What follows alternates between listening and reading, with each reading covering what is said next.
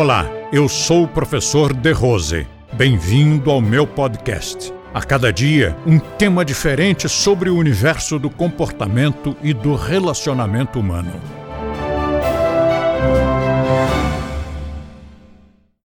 Vamos falar um pouquinho agora sobre o Colosso, o, o nosso tratado, agora que ele já está nas mãos de vários colegas de outros países da Europa, das Américas ah, e do Brasil todo, agora o pessoal está entendendo o, o porquê da minha paixonite. Eu estou apaixonado por este livro. Este livro realmente, quanto mais eu olho, quanto mais eu folheio, quanto mais eu leio o conteúdo, mais eu me convenço de que é a obra do século.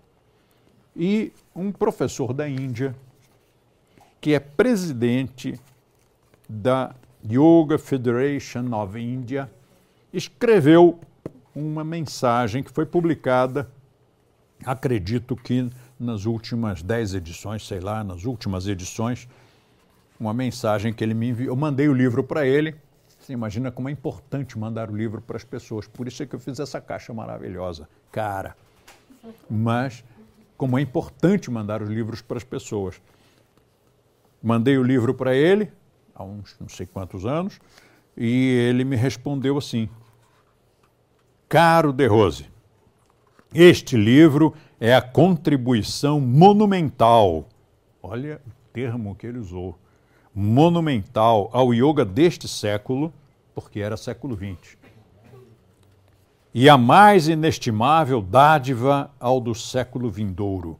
Definitivamente, você produziu uma masterpiece, uma obra-prima no ensinamento do yoga. E olha, este livro ainda não estava tão completo e não tinha os links de áudio e de vídeo e não estava impresso em cores, enfim, não tinha todos os recursos e todas as to, toda a sofisticação que esta edição, que esta presente edição tem hoje.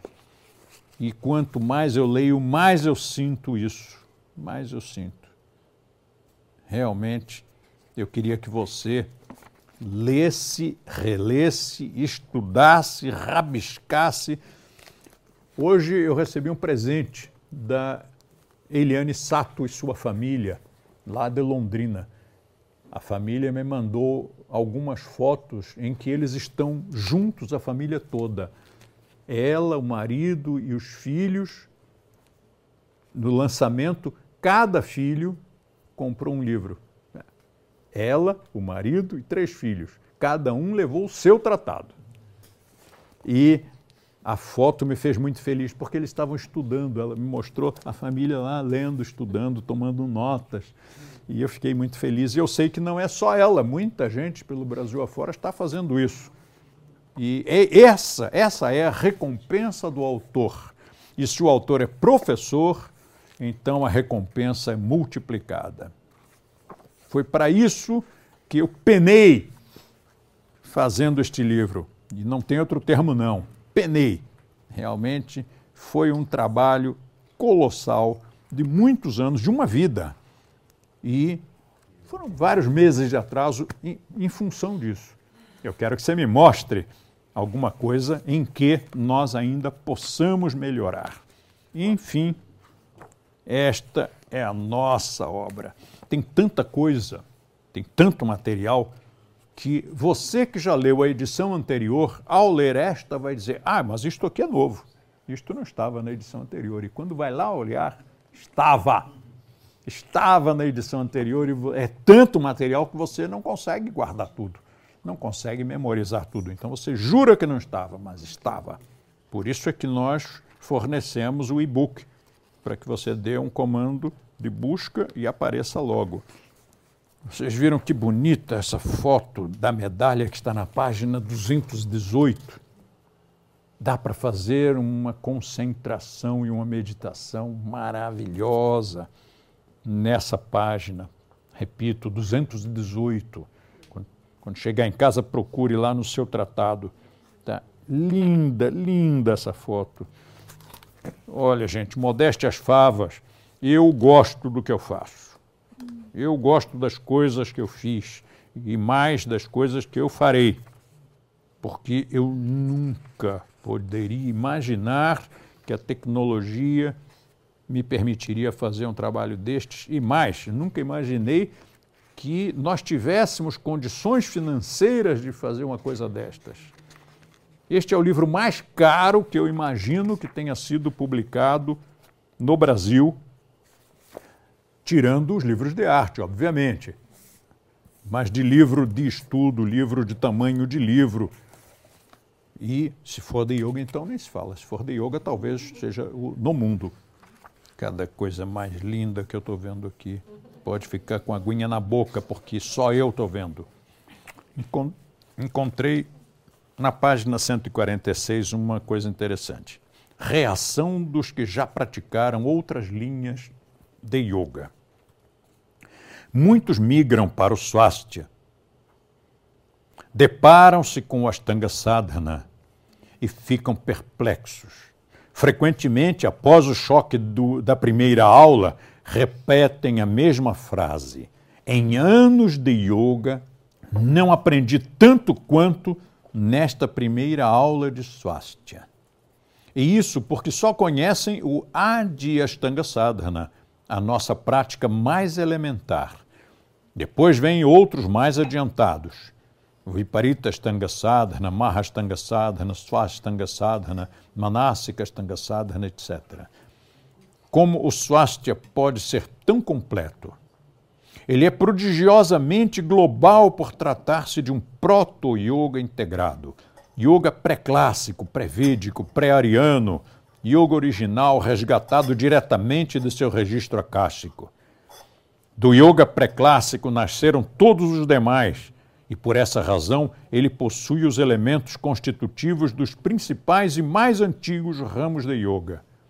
Swastika é o nome do próprio yoga pré-clássico após a sistematização. Por isso é tão completo. Esse detalhe é, é importante. Swastika é o nome após a sistematização. E como é o nome antes da sistematização, que pode ser usado após também, mas o nome completo? Dakshinacharatantrika Nirishwara Yoga. Certa vez um aluno perguntou-nos se havia alguma literatura que explicasse o motivo pelo qual o nosso método era tão rápido e eficiente. Indicamos o livro Kundalini Yoga, do Swami Shivananda, página 86 da segunda edição do editorial Kier, da editorial, né? no espanhol é feminino. Em poucas linhas, o escritor hindu nos proporciona uma excelente elucidação quando diz: os Hatha Yogins o conseguem mediante a prática de pranayama, asana e mudra. Os Raja Yogins, mediante a concentração e o treinamento da mente. Os Bhaktas, por devoção e entrega total. Os Jnanis, mediante o processo analítico da vontade. E os Tântricos, mediante mantras, bem como pelo Kripa, pelo Kripa Guru, a graça do Mestre, por imposição das mãos, a fixação do seu olhar ou o mero sankalpa. Um método detentor simultaneamente de todos esses recursos e outros mais, como se denominaria um yoga assim tão completo? Essa foi essa última frase foi a frase que eu aos 16 anos de idade escrevi nesse livro, nesse livro que eu mencionei, o Kundalini Yoga do Shivananda, e eu escrevi isso do lado dessa afirmação. Quando o autor disse como é que cada tipo de yoga alcançava a meta, que é o samadhi, eu escrevi do lado esta frase: um método detentor simultaneamente de todos esses recursos e outros mais, como se denominaria um yoga assim tão completo? Hoje nós sabemos. Seu nome é Swastika Yoga sistematizado a partir de 1960, baseado no Dakshinachara Tantrika Nirishwara Samkhya Yoga, hoje tido como extinto. Tido como. Quando eu mencionei isto na Índia a primeira vez, em 1975, na minha primeira viagem aos Himalayas, os swamis, sadhus, pandits, todos os, os yogis da, da, da, região, era uma região na época era muito pura, porque não tinha praticamente ocidentais lá, não, não, o comércio de yoga não tinha chegado lá. Todos disseram: Isso aí que você está dizendo está extinto, não existe mais. Por isso eu escrevi tido como extinto. Por que tido como? Está aqui, está resgatado. Se eles disseram isso aí que você está falando, isso aí que você ensina, está extinto, então não está. Né? Porque se eu ensino, não está extinto. Bhuta Shuddhi é a etapa de purificação intensiva do corpo e seus canais de prana, as nadis. Na terceira parte do Adi Ashtanga Sadhana, o Anga Mantra, e depois na quinta parte, o Anga Kriya, já damos os primeiros passos nessa tarefa. Agora, no Burtashud, trata-se de especializar e aprofundar a purificação, não apenas com mantras, crias, pranayamas, mas também com uma rígida seleção alimentar orgânica, sem sal, sem açúcar, sem laticínios, sem ovos, sem farinhas, jejuns regulares moderados, e com um sistema de reeducação das emoções para que o praticante não conspurque seu corpo com os detritos tóxicos das emoções viscosas, como o ódio, a inveja, o ciúme, o medo, etc. Também tratamos de regular a quantidade de exercício, de trabalho, de sono, de sexo e de alimentos. Há uma medida ideal para cada um desses fatores. Qualquer excesso ou carência pode comprometer o resultado almejado. Estes e outros recursos são utilizados para deixar os canais desimpedidos, desesclerosados, a fim de que a energia possa fluir livremente quando for despertada. Caso contrário, se despertarmos a Kundalini, sem termos antes liberado seu caminho pelas nadis, sua eclosão avassaladora pode romper os dutos naturais e vazar para onde não deve, causando inconvenientes à saúde como os praticantes ocidentais, em geral, não conhecem os procedimentos corretos, eles nutrem um justificado medo de despertar a Kundalini. O homem receia o desconhecido, e esse tema, para aqueles, os ocidentais, é ignorado, misterioso. Daí o misticismo de alguns.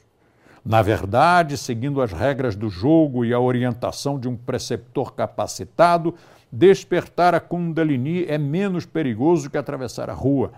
Por isso, os praticantes avançados do Swastika não o temem e dominam perfeitamente esse processo de desenvolvimento. Eu disse ali em cima, os ocidentais em geral não conhecem os procedimentos corretos.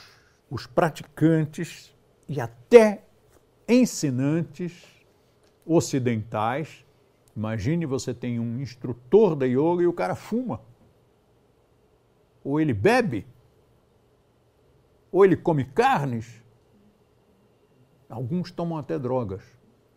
E já conheci uns que eram assim, ah, já que desgraça pequena é bobagem, vamos fazer tudo. Né? Fumavam, bebiam, comiam carne, tomavam drogas. E ensinavam yoga. Como assim? Aluno não já seria incoerente. Imagina um desportista que se drogue, um desportista que fume, um desportista que tome porre. Né? Já não faz sentido. O yoga é mais que isso. O yoga não é esporte. Yoga é filosofia filosofia de evolução interior e de purificação orgânica para conseguir essa evolução interior. E o cara fuma, pelo amor de Deus. Tá bom, tudo bem, cada um faz o que quiser. Longe de mim reprimir esses caras. Mas que eu fico escandalizado, fico, porque na tradição milenar está super esclarecido de que o praticante, não é nem o instrutor, o praticante não deve fumar, beber, usar drogas ou comer carnes de animais mortos, cadáveres defuntos de animais mortos. Não pode ser papa defunto. Então, como não conhecem os ocidentais não conhecem ou simplesmente não querem fazer, não querem cumprir esses procedimentos corretos, está tudo errado. Quando eles vão mexer na energia, a coisa não funciona ou explode, né? dá, dá problemas. Como nós levamos a coisa a sério.